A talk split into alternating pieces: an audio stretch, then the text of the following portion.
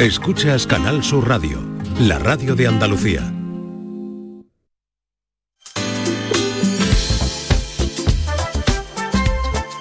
La mañana de Andalucía con Jesús Vigorra. Como ya les había anunciado, hoy recibimos la visita de Arturo Pérez Reverte. Arturo, buenos días. Buenos días. Bienvenido, ¿qué tal estás? Intentando enchufar los cascos estos. A ver Pero si fíjate me que llevamos bien. ya un rato y no te Sí, habíamos puesto Es que, es a decir, bueno, está para enchufar los auriculares. Enchufado está. Enchufados están, ya, Ya estamos estoy- ya estoy enchufados. Bueno, ¿estás bien? ¿Te veo bien? Ven, sí, como siempre. Como siempre, bueno, en Sevilla siempre estoy bien. La verdad es que cuando yo aquí me da un- es una especie de subidón de optimismo. Anoche estuve tapeando por mis, por mis pastos habituales. Sí. Me tomé un borrachito, tal, un vino de naranja, un, un tal, una carrillada de... En fin, lo que hago siempre, hice mi recorrido habitual y eso ya me da, me da, me pone, verdad es que me pone muy buen humor. Sevilla me pone un buen humor siempre. Aunque ahora hay que avanzar apartando oleadas de iris, hay que ir abriéndose paso como por la selva machetazos entre, entre turistas, pero aún así no han conseguido matar Sevilla todavía. La matarán como están matando todo lo que es Europa, pero todavía no la han conseguido matar. Sevilla sigue siendo una ciudad magnífica. Por ese amor tuyo a Sevilla, la asociación de asociación de hoteles, de hosteleros y la asociación de empresas turísticas de Sevilla te van a conceder eh, el título de embajador de Sevilla. Llevo años intentando evitarlo, pero al final ya no he podido, ya me han acorralado contra la pared los amigos, sí, sí, sí, sí. En cualquier caso, mm, todo lo que te hagan en Sevilla, merecido lo tienes porque me consta cómo tú hablas de esta ciudad, cómo cuando pones aquí el pie miras al cielo y dices, mm, qué suerte tenéis, los que vivís aquí. Lo agradezco mucho, sí, pero es que soy muy, ya- lo es que bueno, que, lo es que, que me parece excesivo, ¿no? Pero bueno, pero embajador de Sevilla, pues nada, bueno, encantadísimo. Es una ciudad que como sabes que la quiero mucho y bueno, y además te- pues, estamos esperando el siguiente letras en Sevilla para el año que viene. Ya, Sí, bueno, para- ya- vamos, sí, eh, no viene por el libro, viene porque mm, nos juntemos para hablar de letras en Sevilla. El problema final es el título de la última novela de Arturo Pérez Reverte. Apareció no hace un mes, fue el 5 de septiembre, y ya está coronando las listas de los libros más vendidos en nuestro país. Está ahí, este fin de semana las listas te coronaban. Pero mm, después de 25 novelas, tres de la serie Falcó, siete libros de la Triste, ¿por qué has querido probarte ahora en la novela policiaca? Bueno, cada novela es, un desafío diferente. Si hiciera siempre lo mismo me acabaría aburriendo. Yo tengo la idea resuelta hace tiempo, no se trata de eso, se trata de yo ser feliz durante el año, año y medio que tardó, dos años en escribir una novela. Y esta vez ese tema no lo había tocado. ¿no? Había, vi que había una saturación de novela negra, algunas muy buenas, otras no tanto. Y dije, bueno, mm, ¿y si, qué pasaría si volviéramos a la novela tradicional, a la novela problema? No a la novela negra, sino a la novela enigma, que requería más reflexión que acción, más inteligencia que, que músculo. Funcionaría hoy para un publicador que ya he visto mucho cine, mucha tele. Entonces, jugando con todo eso, dice, bueno, voy a hacer un experimento y a ver si una novela como las de antes funciona para un público de ahora. Utilizando el canon clásico, pero para un público moderno. Y bueno, hice ese y, bueno, y ahí está. Estoy contento, quedó bien. Y la respuesta está siendo Bueno, estupenda. No me puedo quejar. Eh, una novela detectivesca de la que vamos a hablar, pero mm, creo que lo primero es que nos pongamos en situación.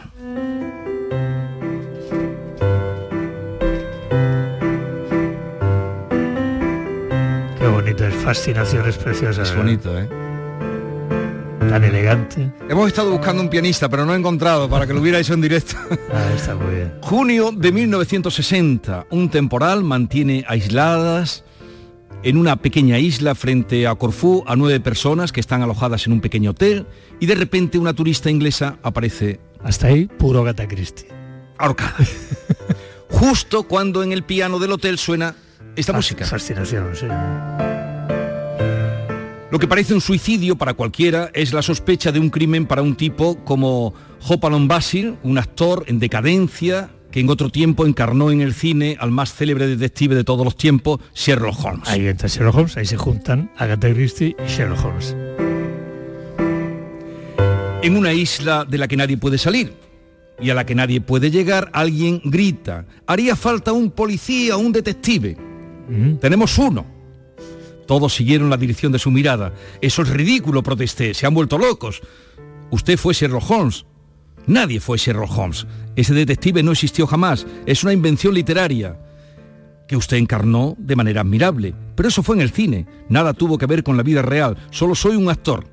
Y es así como estamos ante un crimen imposible y un detective insospechado. Correcto, lo he resumido muy bien. Sí, señor. Esa es la historia.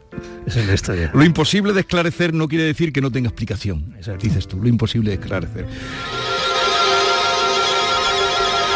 Eh, Arturo, ¿cuál es la cualidad principal de un detective? No lo sé.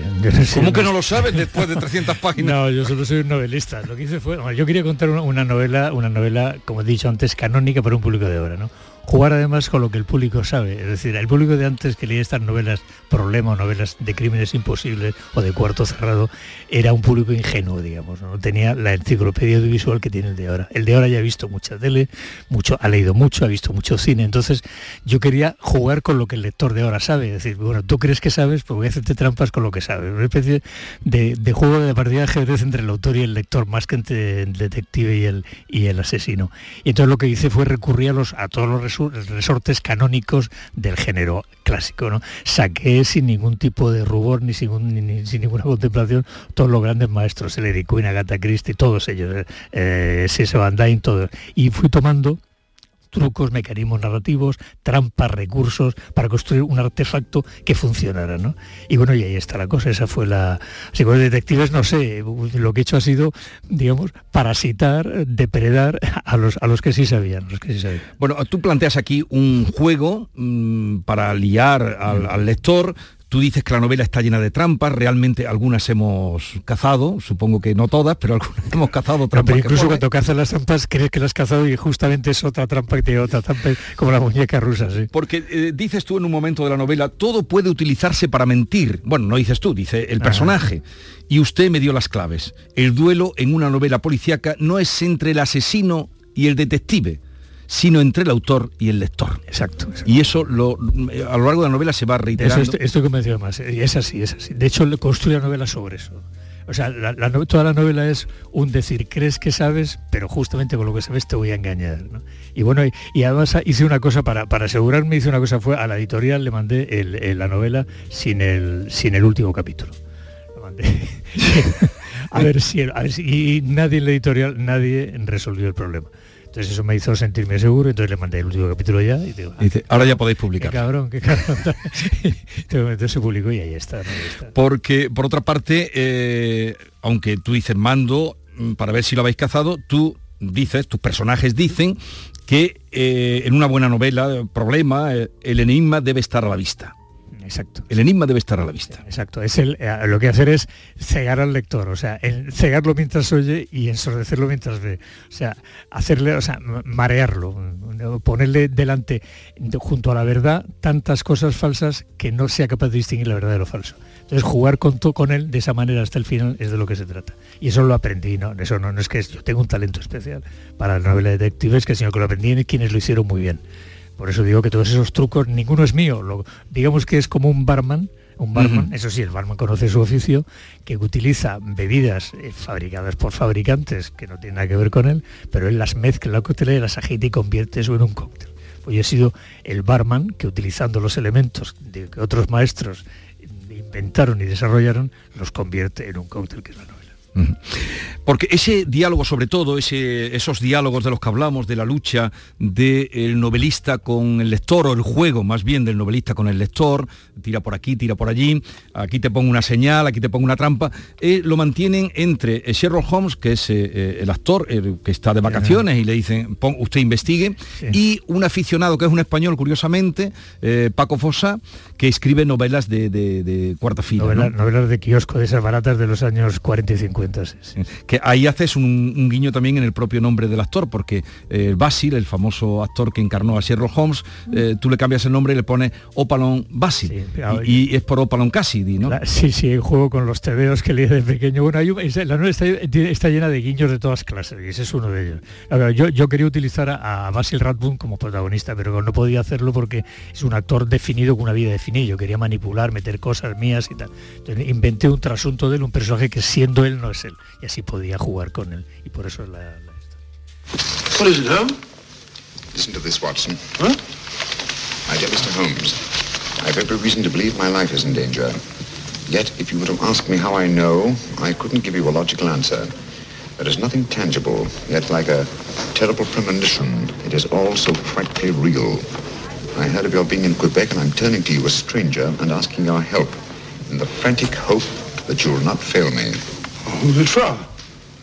Aquí estamos escuchando un fragmento en la versión original de Sherlock Holmes, de creo que esta es el eh, Scarlett. eh, Bueno, Scarlett. me estaba cambiando los cascos, no me he No podía O sea, escuchar. no lo he oído. Era, era en inglés, o sea que no, pero es esa, esa película. Estudio, estudio en Escarlata, ¿no? Sí. sí, sí. Things ¿Tú has visto todas las películas de...? Todas, todas. No, no, he visto las de él, he visto, las de él son 14, las demás pero he visto también las de Peter Cushing, la- las he visto todas. Tengo una en mi biblioteca que es grande, está todo Sherlock Holmes en el cine y en imagen. Y me lo he zampado todo, que aparte, claro, es que sabes qué pasa, una novela también es asegurarte la felicidad de trabajar en ella. Entonces, claro, durante este año y medio he estado leyendo novelas policiales de las de antes, he estado viendo películas, ha sido he estado sumergido en un mundo extraordinario. He recuperado, digamos, de cierta forma, esa especie de inocencia lectora que tenía cuando empecé a leer estas novelas con 15, 16 años.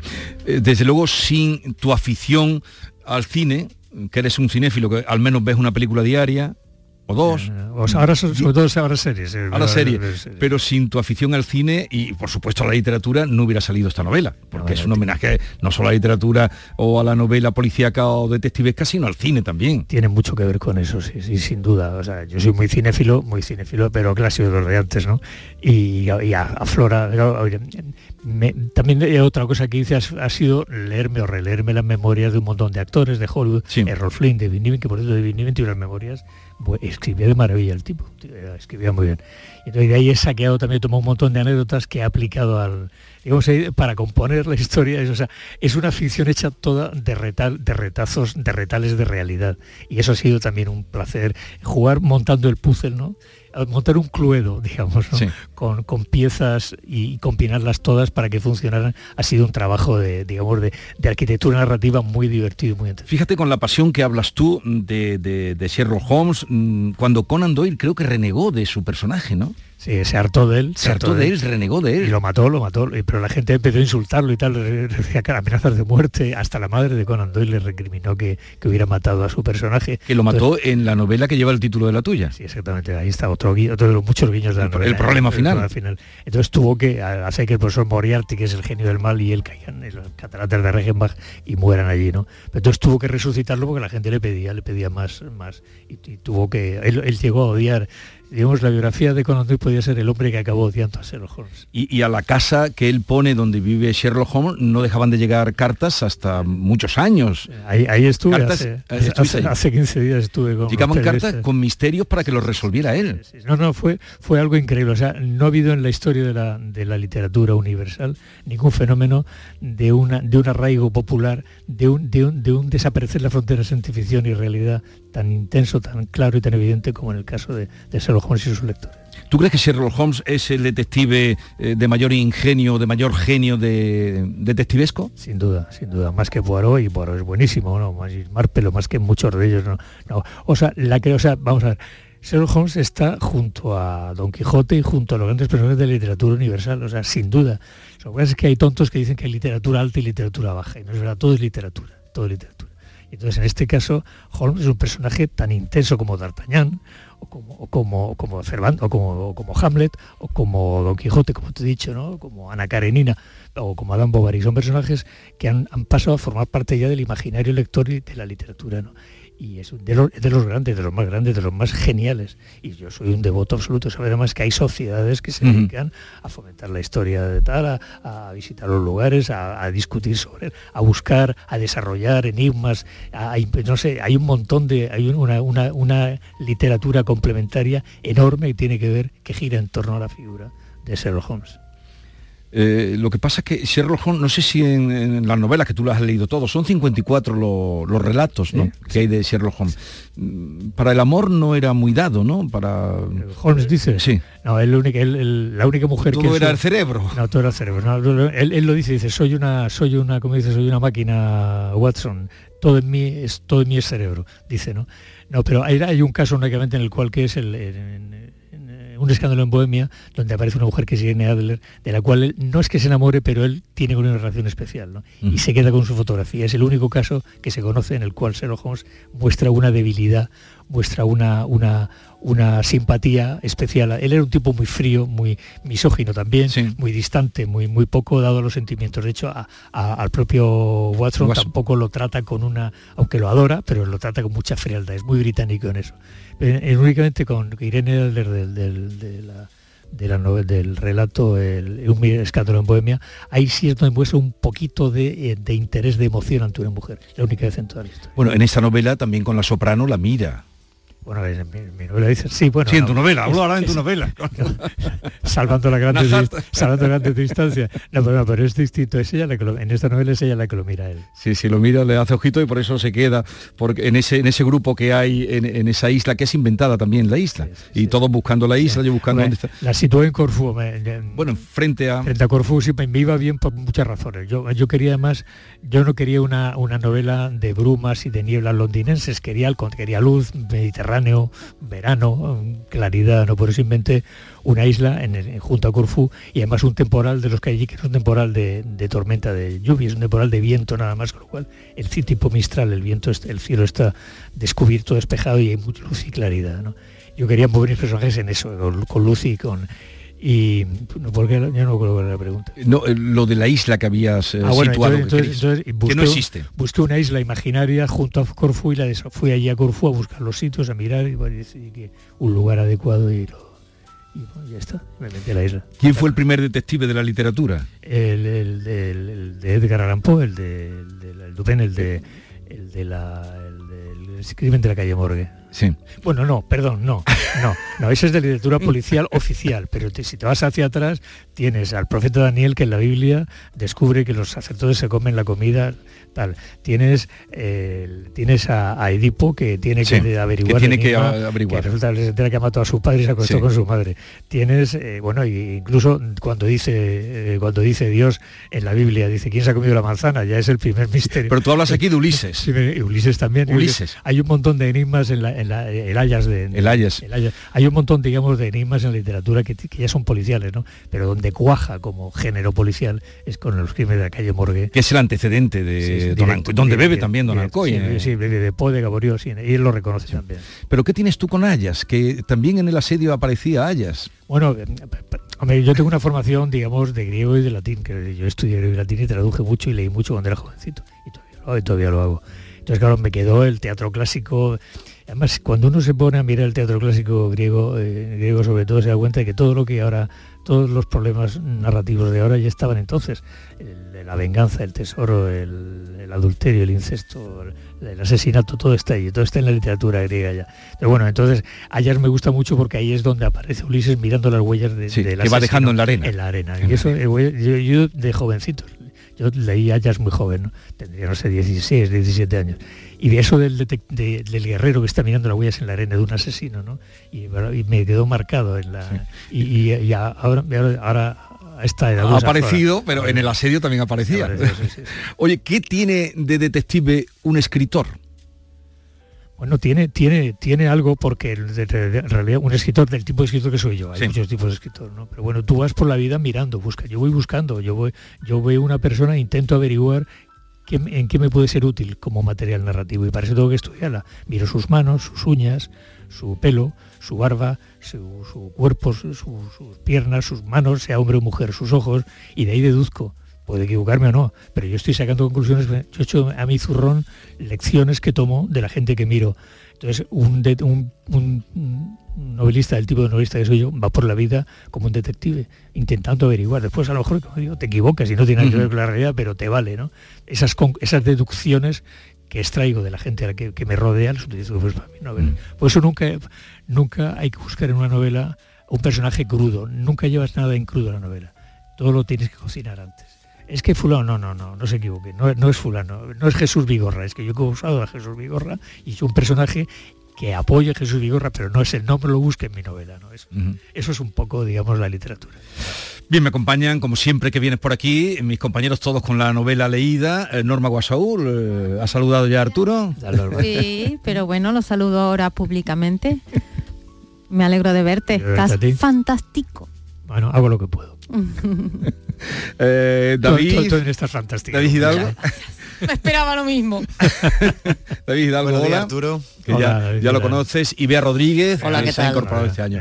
Bien, ahora vamos a charlar todos contigo y, y seguimos hablando de El problema final, última novela de Arturo Pérez Reverte, por cierto, publicada en Alfaguara. Toda tu obra está publicada en la misma editorial. Toda no, pero de mis Pero- 33 novelas, 30 están en... Soy fiel, soy un hombre Eres leal. leal. Leal, sí, sí. En el año 90 entré en Alfaguara y bueno, y, y ahí sigo, ahí sigo. Es que no tengo ningún motivo para Pero de eso hay muy pocos escritores. Allá cada, cada cual tiene sus, sus métodos, no, yo, mi método es la lealtad. Yo sí, con alguien estoy bien, me tratan bien, son amigos míos, ya después de tantos años, mira, ahí es- por ahí anda Gerardo Marín, que es como mi hermano, desde Sí. que publiqué Reina del Sur. Y, y ¿por qué voy a cambiar si gente con la que estoy a Bueno, por- la gente cambia por una oferta, por mm, que se tenido- quiere comprar un piso. En- por Europeo Planeta, he tenido ofertas, ah, pero No, ya sé que ofertas has tenido. Pero, pero, pero, quiero decir, mira, en cuanto a dinero gano lo mismo en, en- en una editorial que en otra. Y en cuanto yo prefiero estar a, a gusto con gente con la que he conocido, la que estoy bien. Le das mucho valor a la lealtad. No, es que es el valor. O sea, es, es que mm, o sea, yo puedo perdonar la vida cualquier cosa, cualquier cosa. Todo es comprensible en el ser humano, pero la deslealtad no lo es. ¿no? No, es lo único que no perdono nunca. Y por eso amo tanto a los perros, porque los perros son justamente el símbolo de la lealtad. De- de- me- me- lo que me emociona es la lealtad justa. ¿Y qué crees que es más difícil mantener, la lealtad o el amor? La, la de, la- de mantener difícil la lealtad. La lealtad. Eh, ahora seguimos. El amor también es una forma de lealtad, por cierto. Sí. Eso podemos hablar otro día. Pero la pregunta sería la lealtad o la fidelidad, que es que ahí ya Son cosas diferentes. Eso ya, eso ya os lo dejo a vosotros. Esta es La mañana de Andalucía con Jesús Vigorra, Canal Sur Radio. Cuando casi todo el mundo duerme, menos tú, ya estamos contigo. En la mañana de Andalucía, el Club de los Primeros con Charo Padilla. Buenos días, Charo. Aquí un primerizo. Bienvenido. Y el éxito de este programa son los oyentes. Son un club lleno de mucha vida. Cielos despejados, iluminados por la luna. En el Garrobo, 19 grados. Por Pontejiní, 18 grados. en la ciudad del Cajamarra. Aquí por Ciudad Baja, 15 grados. La mañana de Andalucía, el club de los primeros de Canal Sur Radio, con Charo Padilla. De lunes a viernes desde las 5 de la mañana. Contigo somos más Canal Sur Radio. Contigo somos más Andalucía.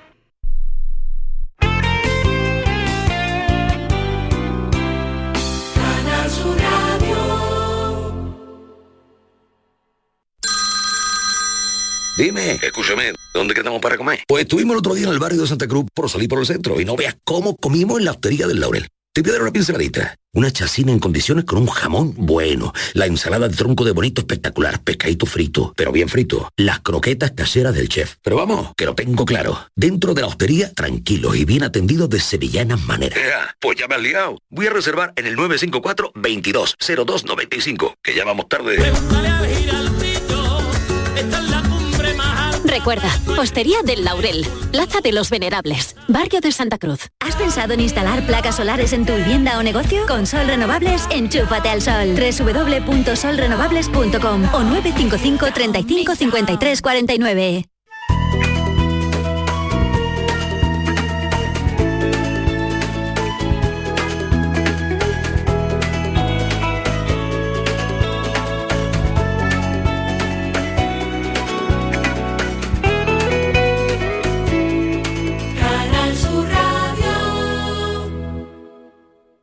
Tenemos con nosotros a Ceci, de Quality Hogar, nuestro servicio técnico de confianza. Ceci, si tenemos una Aqualimpia averiada, ¿la reparáis con piezas y recambios originales? Por supuesto que sí, Maite. Somos la única empresa que tenemos piezas y recambios originales. Pero no solamente una Aqualimpia, cualquier aparato del hogar que no funcione. Puede ser un robot de cocina, una radiofrecuencia, una magnetoterapia, sea de la marca que sea, te lo vamos a dejar como nuevo. Llámanos ahora y pide tu presupuesto gratuito y sin compromiso. 937 078 068 937 078 068. Por otra parte, si tienes una máquina de Aqualimpia o de cualquier otra marca cogiendo polvo y ocupando espacio porque ya no la utilizas, en Quality Hogar te damos la opción de poderla cambiar por otro producto de tu elección de nuestro amplísimo catálogo. Además, en Quality Hogar tasan tu máquina antigua con hasta 800 euros para que puedas adquirir cualquier otro producto de la altísima calidad con las mejores condiciones y financiación. Llámalos ahora mismo y no dejes escapar esta oportunidad. 937 078 068 937 078 068. Además, si en tu caso quieres volver a utilizar la Aqualimpia que ya tienes, pero no recuerdas cómo funciona, enviaremos un técnico a tu domicilio para hacerte una demostración y un mantenimiento del equipo, para que así puedas sacarle el mayor partido y alargar la vida de la máquina. Llámalos ahora al 937 078 068. 937 078 068. Aqualimpia es marca registrada de Quality Hogar. En el programa del Yuyu. Los koalas saben que nada más que comen hojas de eucalipto. Entonces cuando, eh, que esto lo leí yo que es científico. Tienen aliento a menta Tienen bueno. aliento a menta. Entonces cuando ¿Y un los koala, peos? cuando ¿Y un- los los peos huelen a, a pistolín. El programa del Yuyu. De lunes a viernes a las 3 de la tarde. Gente inclasificable que siempre mira el lado amable de la vida. En Australia lleva la gente un koala en el, en el, en el salpicadero. Aunque se haya comido una cebolla, huele a piña. Claro, como nada más que come eucalipto, pues lo que echa huele a, a menta. Contigo somos más Canal Sur Radio. Contigo somos más Andalucía. Llega el sorteo 11 del 11 de la 11, el sorteo que más da. Un momento, un momento, un momento. ¿Qué pasa? ¿Cómo que más da? Que más te dará a ti, que son 11 millones. Vamos a ver cómo te lo explico. Como son 11 millones y 11 premios de un millón lo que da, pues es el sorteo que más da. ¿Cómo que qué más da? Pues tú mismo. Pero a mí no me da igual. Son 11 millones, ya te lo digo. Bueno, ya está a la venta el sorteo 11 del 11 de la 11. Un premio de 11 millones y 11 premios de un millón. El sorteo de la 11 que más premios millonarios da. A todos los que jugáis a la 11, bien jugado. Juega responsablemente y solo si eres mayor de edad. Los guerrilleros, tapicería y colchonería en Utrera, a precios de fábrica. Cheslong de 3 metros con asientos extraíbles, cabezales reclinables, canapé, dos puff, cojines decorativos de regalo y telas antimanchas a elegir. Antes 899 euros y ahora solo 499 euros. Sí, sí, has escuchado bien, 499 euros. Y por un euro más televisor LED de 32 pulgadas de regalo. Estamos en Utrera, carretera Carmona número 15 en Utrera, Sevilla. Entregas en 48 horas. Gran Semana Anglo-Árabe de Sevilla, Parque del Alamillo. Los mejores caballos campeones de España y los mejores jinetes olímpicos de concurso completo. Caballos a todo galope saltando grandes obstáculos. Certamen ganadero. Trofeo campeón de campeones de Doma Vaquera. Del 4 al 8 de octubre, Gran Semana Anglo-Árabe de Sevilla. Organiza la Asociación Española de Criadores de Caballos Anglo-Árabes. Entrada gratuita. Más información en angloárabe.net. Te presentamos la cadena de radio donde tú mandas. Canal Sur Podcast. En Internet. Tú decides los contenidos y a qué hora los escuchas. Actualidad, divulgación, ciencia, música, literatura, tradiciones, Andalucía. Todo esto y mucho más lo tienes en Canal Sur Podcast. La radio solo para ti. Canal Sur Podcast. La tuya. Esta es La mañana de Andalucía con Jesús Vigorra. Canal Sur Radio. Y hoy con Arturo Pérez Reverte y la novela El problema final, homenaje a Conan Doyle, a Agatha Christie, al cine, a la elegancia de su padre. También, ¿no? Tú lo has dicho. Mi padre tiene que ver mucho con eso, sí, lo he dicho fuera del micrófono. Bueno, pero no sé. Sí, sí, sí, sí.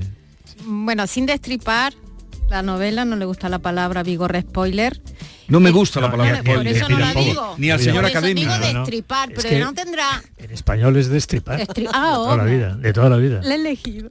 Vamos a ver, es una novela situada en 1960, O sea, a tal, sin tecnología, a tal punto que un reloj eh, eh, analógico hubiera destrozado su argumento. Se siente, te sientes más cómodo escribiendo sobre en un mundo donde no hay tecnología.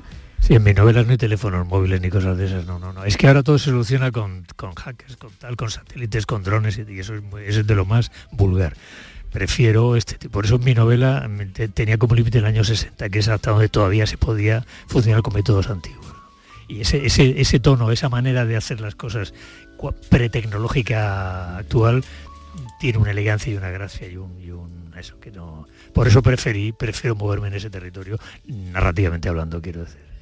Arturo, página 67, el protagonista Hopalong Basil cuenta que una vez se negó a firmar un autógrafo porque le pedían que firmara como Sherlock Holmes porque ni siquiera esos fans conocían su verdadero nombre. ¿A ti te ha pasado que te hayan parado personas que no sabrían decir ni siquiera el título de una sola de tus novelas porque te han visto en la tele o algo? No, y gente que no sabe ni cómo me llamo. Y te paran, ¿no? Sí, sí, oiga, usted es famoso. Bueno, no sé, usted, sí, pero usted es famoso, ¿verdad? Sí, bueno, no sé, sí, salgo tal. Oye, Una foto, bueno, hago la foto, ¿quién Marta? Pero no has hecho como Sherlock Holmes, no le has No, no, preguntado, no, oye, no. ¿te sabe una de mis novelas? Yo, yo no he sido, no he sido, no he sido, nadie puede decir en la vida, nadie, llevo en esto 35 años, ni antes era reportero, también era razonablemente conocido, que he sido con el grosero ni, ni descortés. Y que Nunca, firmes como nunca el atistre. No, lo que sí he hecho una vez es firmado novelas con nombres de otros. Eso sí, porque a veces me han dicho, oiga, usted Javier Marías. Y, No, no, no, no, Qué lo- digo en serio, lo digo de verdad, ha pasado de tal. Y, yo, "Bueno", y yo con mucho gusto, mira, Javier Marías tal, con un saludo tal, y ya está. No, ¿Qué más da? No pasa nada, no pasa nada, eso me ha pasado. Arturo, tú eres un escritor muy disciplinado, lo has dicho aquí, tú de- dedicas eh, muchas horas a, a- a tu trabajo, pero he leído por ahí o te he escuchado por ahí decir que a ti te gusta mucho más la fase previa a cuando te sientas y coges la pluma o el ordenador y es eh, el trabajo, y aquí ya lo entrecomillamos, de imaginar. Y puedes llevarte mucho, mucho, mucho tiempo imaginando pues para luego poder poner ¿no? en eh, negro sobre blanco. ¿no? Eh, todo esto sin vivencias eh, también sería un poco difícil, ¿no? ¿Qué porcentaje de vivencias tuya hay en tu imaginario? El tipo de novelista que soy yo es novelista por lo que ha leído, lo que ha vivido y por lo que imagina. Todo se, todo se combina. Yo, yo, tuve, yo he tenido mucha suerte, soy un hombre muy afortunado porque de pequeño fui un niño siempre muy imaginativo. Yo vi una peli, leí un libro, me ponía enseguida a jugar a ser pirata, a ser astronauta o a ser lo que fuera, ¿no? O arponero en, a bordo del Pickwood, ¿no? Y después leía mucho. Con lo cual, y después he tenido una vida, cuando me fui a ver si todo eso que había leído era verdad, y pasé 21 años en la isla de los piratas, digamos. entonces todo eso me ha dado un montón de, de recuerdos, de sensaciones, de mirada, sobre todo una mirada sobre el mundo y sobre las cosas que lo utilizo como novelista. O sea, yo no me baso solamente en mi imaginación, me baso también en, mi memoria. Lo que es que no me llevo nada en crudo, como decía antes, yo no me llevo un episodio de la guerra del Líbano a una novela de estas, pero la mirada que la guerra del Líbano me dejó, la forma de ver al ser humano, en sus flaquezas, sus heroicidades, sus canalladas, todas esas cosas me han valido para yo construir ahora mi mundo, mis personajes. Entonces, aunque no está de una manera explícita en mis novelas, sí mis novelas se alimentan, se nutren o se apoyan en esa vida que llevé. Pero sí que se nota, Arturo, cómo te has divertido. Yo como lector he visto que has utilizado en los crímenes para hablar de las cosas que te gustan, del cine, ¿no? Salen ahí eh, Humphrey Bogart, Claro. eh, Greta Garbo, de literatura, de esos diálogos que tiene el detective con Fauchard, pues ahí sacas tú a Conan Doyle, a Agatha Christie, es decir, te has divertido. Es que, vamos a ver, es que para mí una novela también es jugar. Yo soy un niño que juega. Soy, tengo 72 años, haré 72 años el mes que viene. Pero yo sigo jugando. Yo de pequeño, y como he dicho antes hace un momento, yo jugaba y sigo jugando. Una novela es jugar, es disfrazarte de, ¿de qué? De asesino, de detective, de francotirador, de, yo qué sé, de, marino del siglo XVIII, de lo que sea, ¿no? De, de- astronauta, de, revolucionario mexicano. Entonces, la palabra jugar fue fundamental. Yo escribo novelas porque necesito seguir jugando. Necesito acostarme por noches pensando que al día siguiente voy a seguir jugando otra vez. Entonces, esa relación literatura, juego, vida, es, caracteriza mis libros, mi manera de ser, mi forma de mirar el mundo. Pero el niño que juega lo sigo siendo, lo sigo siendo. Y una de las citas, que está lleno de citas, dice, no tuvo el supremo don del artista el saber cuándo parar. Así es. es Te ensarás la cuerdita a un libro por año, 72 años, hasta tendrás el supremo don del artista de parar. Pues a veces uno no se da cuenta, pero uno confía en que los demás sí se den cuenta. Cuando uno tiene gente que lo quiere, lectores que lo, que lo siguen, amigos que lo, que lo estiman, familia que lo, que lo quiere, entonces uno espera que lo quieran tanto para decirle un día, para allá, para allá porque te está, ya se ha terminado, has agotado tú. Porque no hay nada más triste que un escritor que está muerto y no lo sabe, lo he dicho alguna vez, ¿no? Ahí hay muchos que están muertos para ir andando y no lo saben.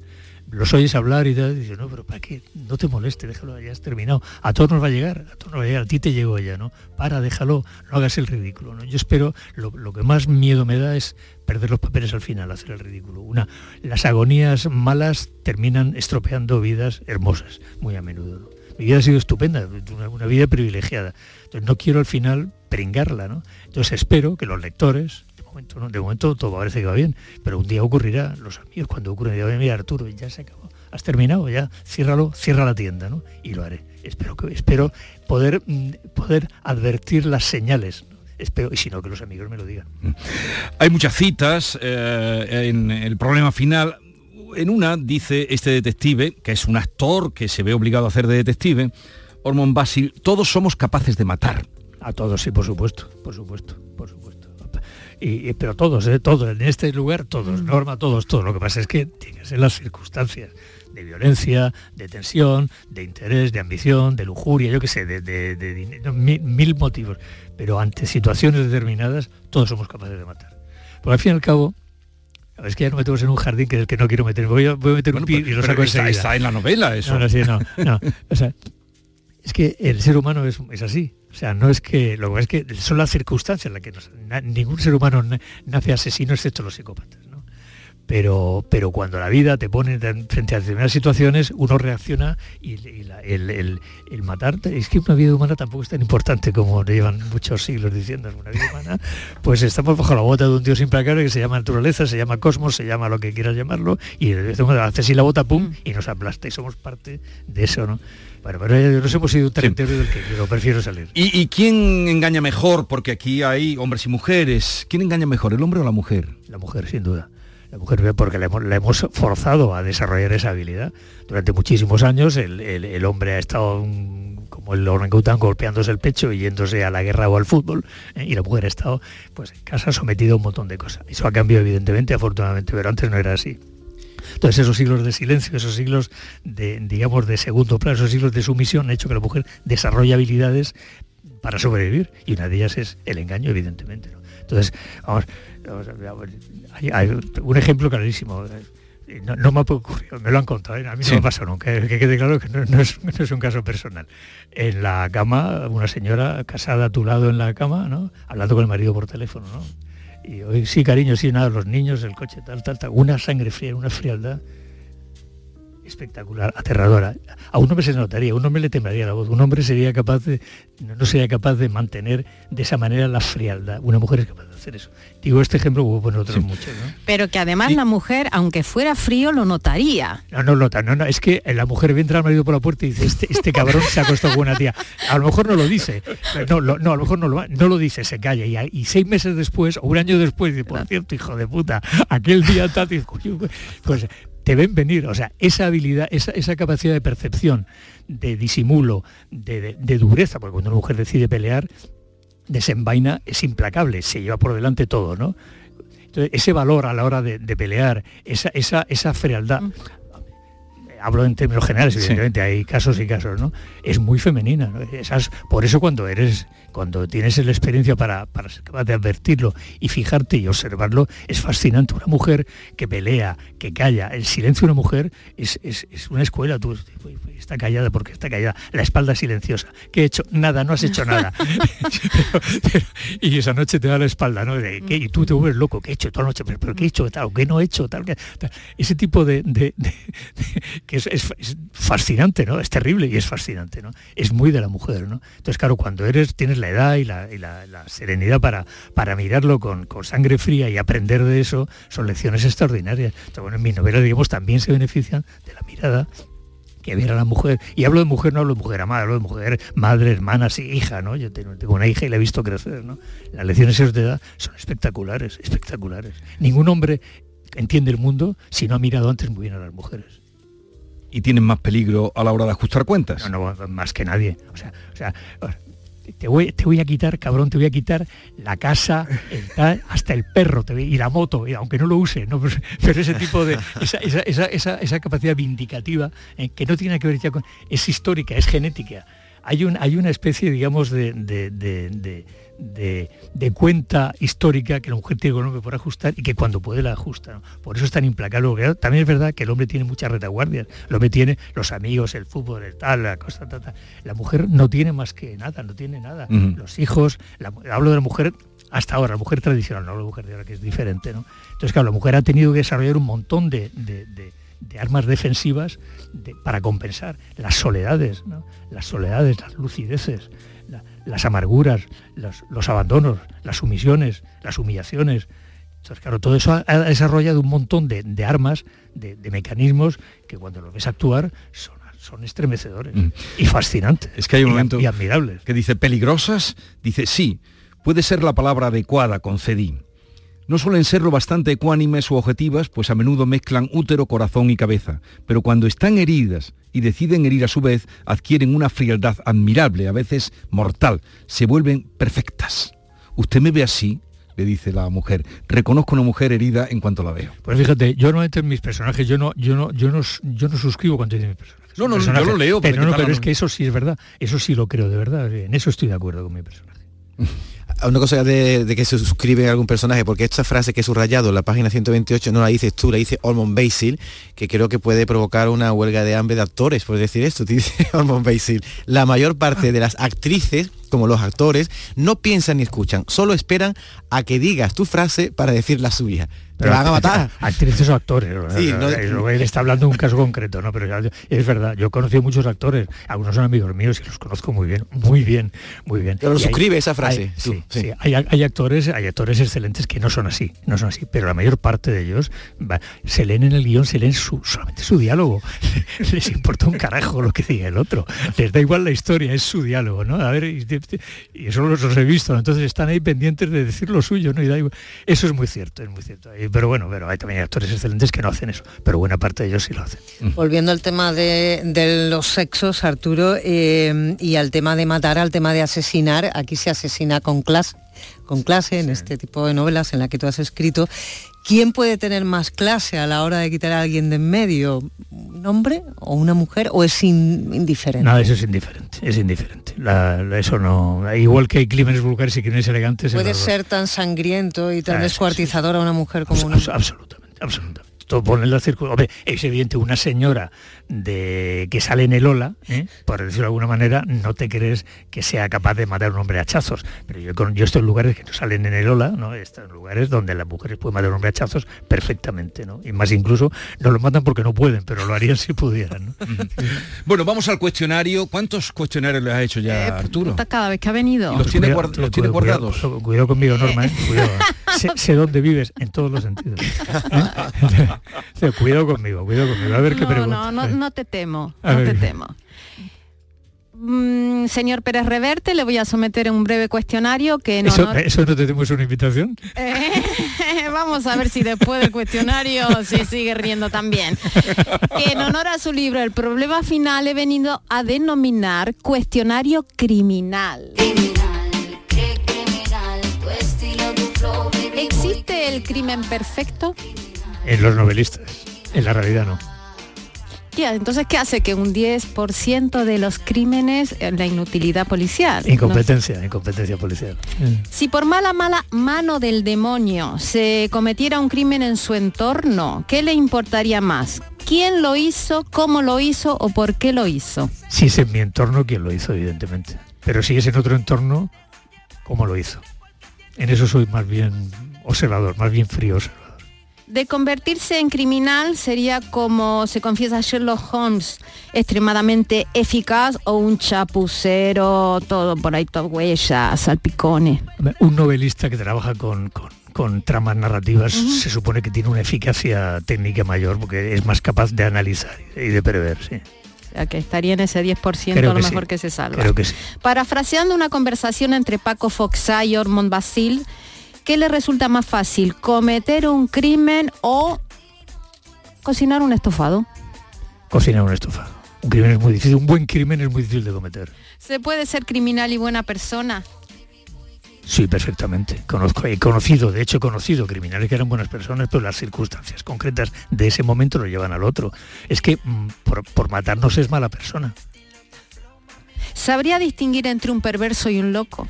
Sí, sí, perfectamente. Sí, si tengo tiempo para observarlos y para hablar con ellos, sí. Eh, ¿Con qué expresiones se queda más a gusto? ¿Con un Perdón, diablo? perdón, perdón, un A momento. Es que además hay una cosa que dice la novela. Es que a mí no atribuimos a la locura lo que no es sino perversidad. Adelante. ¿Con Sin qué palabras. expresiones se queda? Es que me quedé ahí pensándolo. Pausa y estaba diciendo, ¿dónde lo ubico? ¿Dónde lo ubico? Lo ubiqué. ¿Dónde, eh, eh, ¿Con qué expresiones se quedaría más a gusto? ¿Con un diablos? ¿O por Júpiter, que en la novela figuran? ¿O con un joder, moño? Depende de las circunstancias. No me imagino a mi padre diciendo joder moño, por ejemplo, ¿no? Pero a mi padre sí me lo imagino diciendo diablos o... Por Júpiter no, eso es muy inglés, pero bueno, pero de lo- no. hay gente a la que no le imagino con un esa bruto y una palabra dura en la boca. ¿no? ¿Se convertiría en un Moriarty de la Real Academia? ¿Se convertirá, acabará? Intento serlo lo más que puedo. Yo haciendo amigos como si me incluso en la academia. Intento ser Moriarty de la academia. No que siempre me decir dejan. que Moriarty es el que acaba con Sherlock Holmes. de- El archienemigo. Sí, que al final es imposible o improbable que usted lo silencien estando vivo.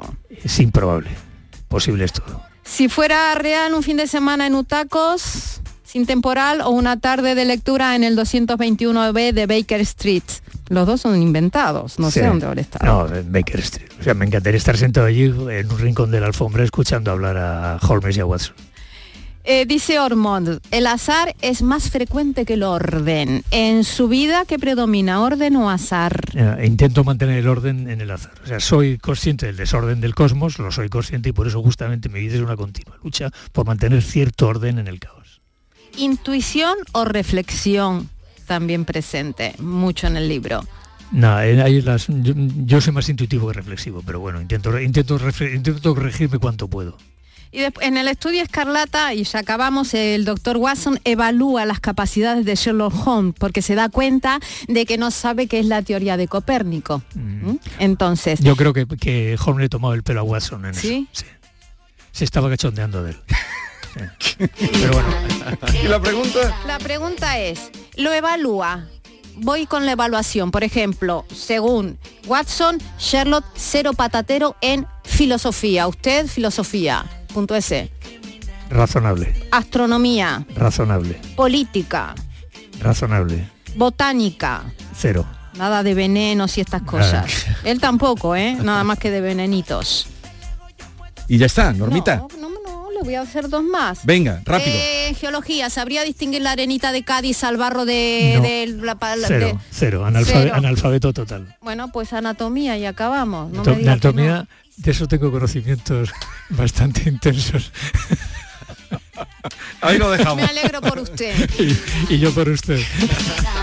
Bueno, Arturo Pérez Reverte, eh, a partir de ahora, cuando marches, tengo aquí una isla también ficticia, la isla de Girilandia, que he reunido unos guiri, y entre ellos está ese- este señor que tú Pasa, conoces. chaval, ¿cómo estás? Buenos días, señor Arturo. ¿Quiere ¿Cómo- tiempo? ¿Cómo estamos? Qué Pues alegría. súper bien, aquí andamos. Digo, a ver si se queda un ratito con nosotros para por lo menos charlar con él un rato y... Me han dicho que eres una estrella de la radio. Bueno, lo intento por lo menos. Me- con la compañera de Jesús y de Termenacho y David, pues lo intento con los compañeros de la radio. Pero que nos conocimos hace un año fue, ¿no? Hace un año nos conocimos. Creo que sí, en hace un año, en sí. Sevilla, ¿no? Exactamente. ¿Cómo, exactamente. cómo, cómo- qué vueltas da la vida, verdad? Madre mía, eso digo yo, ¿quién me lo diría? Que va a estar aquí con esos señores tan máquinas, tan profesionales. Me alegro mucho de verte aquí, muchísimo, muchísimo. Igualmente. Cuéntale Arturo, ¿dónde fuiste este sábado? ¿A qué concierto fuiste? Oh, de José Merced. ¿Estuviste? Ah, ¿de concierto? Mi, Ah, sí. mi primer concierto, ¿eh? ¿Nunca, nunca habéis estado en un concierto? Nunca, y eso me lo consiguió Termenacho, Jesús Vigorra y Canal Sur No, ahora me falta llevarlo a una ópera.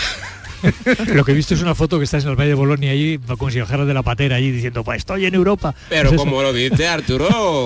¿Cómo lo Me, me viste? enseñó la foto, me. Ah, lo enseñó el David. Madre mía, qué Re- madre. recordando los viejos tiempos. Eso digo yo. Es que quería ver uno primo mío, pero al final no llegó mi primo. Ah, no llegó.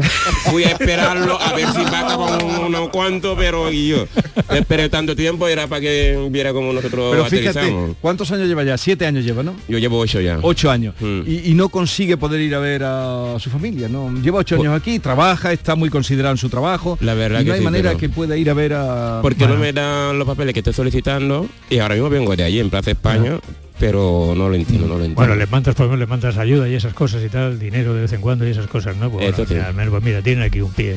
Todo el- con el tiempo lo, lo, lo pondrá todo en su sitio. Pero qué bien que lo hayas conseguido, ¿no? Sinceramente estoy súper feliz con esta gente de aquí, la verdad. más además después de la que te pegaste en el camino hasta aquí, que fue duro. Tendrían que más gente conocer tu historia para saber lo que es. Eso quiero Lo que que lo es eso. conozcan y que lo aprendan, la verdad.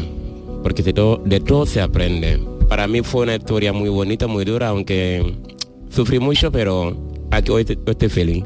Luchando siempre se consigue los sueños, la verdad. Y cuando, se- cuando se da la oportunidad a la gente que Hay que aprovecharla. hay que aprovecharla. Hay que saber aprovechar siempre las oportunidades. Por eso hay que darlas, por eso hay que darlas también. Exactamente. Hay que darlas. Bueno, pues eh, nada, quería saludarte, igual que todos los que vienen allí, el eh, John Julio que conoces, Ken Appleton, Mickey, porque claro, viene Arturo Pérez Reverte, pues el, el- el escritor principal de, de este país. Y académico, que no lo habíamos dicho cuando lo había dicho antes. El Moriarty de. El eso está bien ese titular. El Moriarty de la Real Academia. bueno, Arturo, feliz estancia en Sevilla, ciudad Muchas que te gracias. gusta y ciudad que te va a reconocer como embajador y muy merecido lo tienen. Gracias, por la visita. Hoy comemos juntos, ¿no? Hoy comemos juntos, sí, sí. Vale, vale, hoy nos vemos. Ah, tomemos algo juntos, hijo, mi hermano. Le, le gusta mucho el jamón. Sí, Hombre, hombre, no sí, sí, me encanta. Es moreno pero no tonto. Eh, no, no, no, mejor dicho, negro pero no tonto, mi hermano. Adiós, Dicho adiós. Arturo.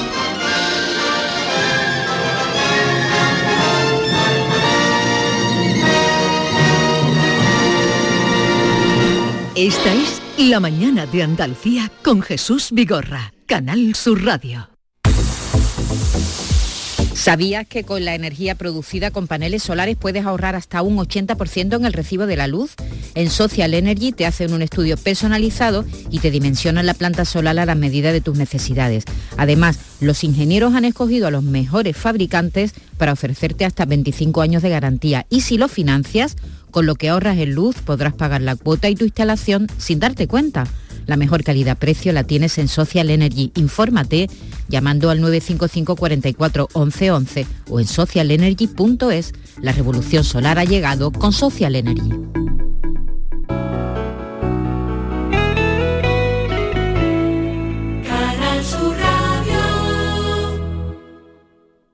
Estás estupenda. Gracias. Medicina estética en Clínica Doctor Ortiz. ¿Tu hermana y tu hermano también? Ellos cirugía plástica en Clínica Doctor Ortiz. ¿Y el pelo de tu marido? Ah, injertos capilares en Clínica Doctor Ortiz. Ahora en Clínica Doctor Ortiz ampliamos servicios. Ginecología general, funcional y oftalmología. Seguridad, confianza y satisfacción de nuestros clientes.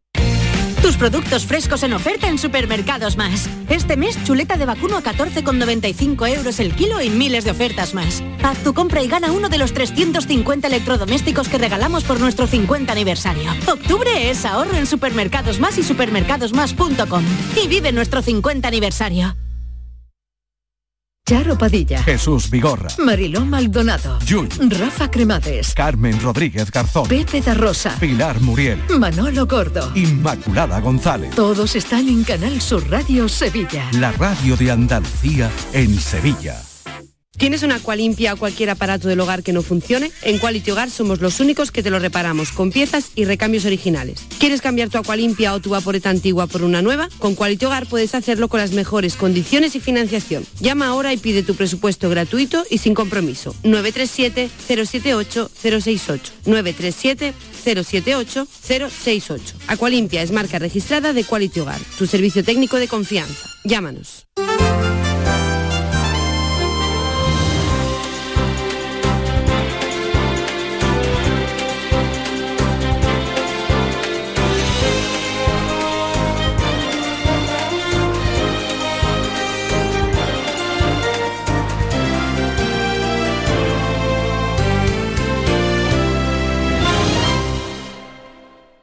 En el programa del Yuyu, los koalas sabéis que nada más que comen hojas de eucalipto. Entonces cuando, eh, que esto lo leí yo que es científico, Tienen aliento cuando a menta tienen bueno. aliento a menta, entonces cuando ¿Y un los koala, peos? cuando un- los peos huelen a, a pistolín. El programa del Yuyu, de lunes a viernes a las 3 de la tarde. Gente inclasificable que siempre mira el lado amable de la vida. En Australia lleva la gente un koala en el, en el, en el salpicadero. Aunque se haya comido la cebolla, huele a piña. Claro, como nada más que come eucalipto, pues lo que echa huele a, a menta. Contigo somos más Canal Sur Radio. Contigo somos más Andalucía. El 9 de mayo de 2018 se celebró por primera vez el Día Mundial de los Calcetines Perdidos. Y en fin, si hasta los calcetines perdidos tienen su propio día, ¿no te mereces tú también el tuyo? Con mi día de la 11 elige tu fecha especial y juega con ella. Todos los días por un euro gana hasta 3.000 euros. Mi día, el sorteo más tuyo. Y recuerda, uno de cada cinco toca. A todos los que jugáis a la 11, bien jugado. Juega responsablemente y solo si eres mayor de edad. El mundo ha cambiado y estamos preparados para el futuro que ya está aquí. Desde Andalucía Trade reconocemos a las empresas andaluzas más fuertes en el mundo en la entrega de los decimosextos premios Alas a la internacionalización en Huelva el próximo 3 de octubre. Andalucía, aquí y ahora. Junta de Andalucía. Todo el deporte de Andalucía lo tienes en el pelotazo. Fútbol, baloncesto, motociclismo, fútbol sala. Con la información de nuestros equipos, los deportistas, el análisis de los partidos y competiciones, los protagonistas de la noticia. Todo lo tienes de lunes a jueves en el pelotazo, a partir de las 10 de la noche. El pelotazo, con Antonio Caamaño. Contigo somos más Canal Sur Radio. Contigo somos más Andalucía.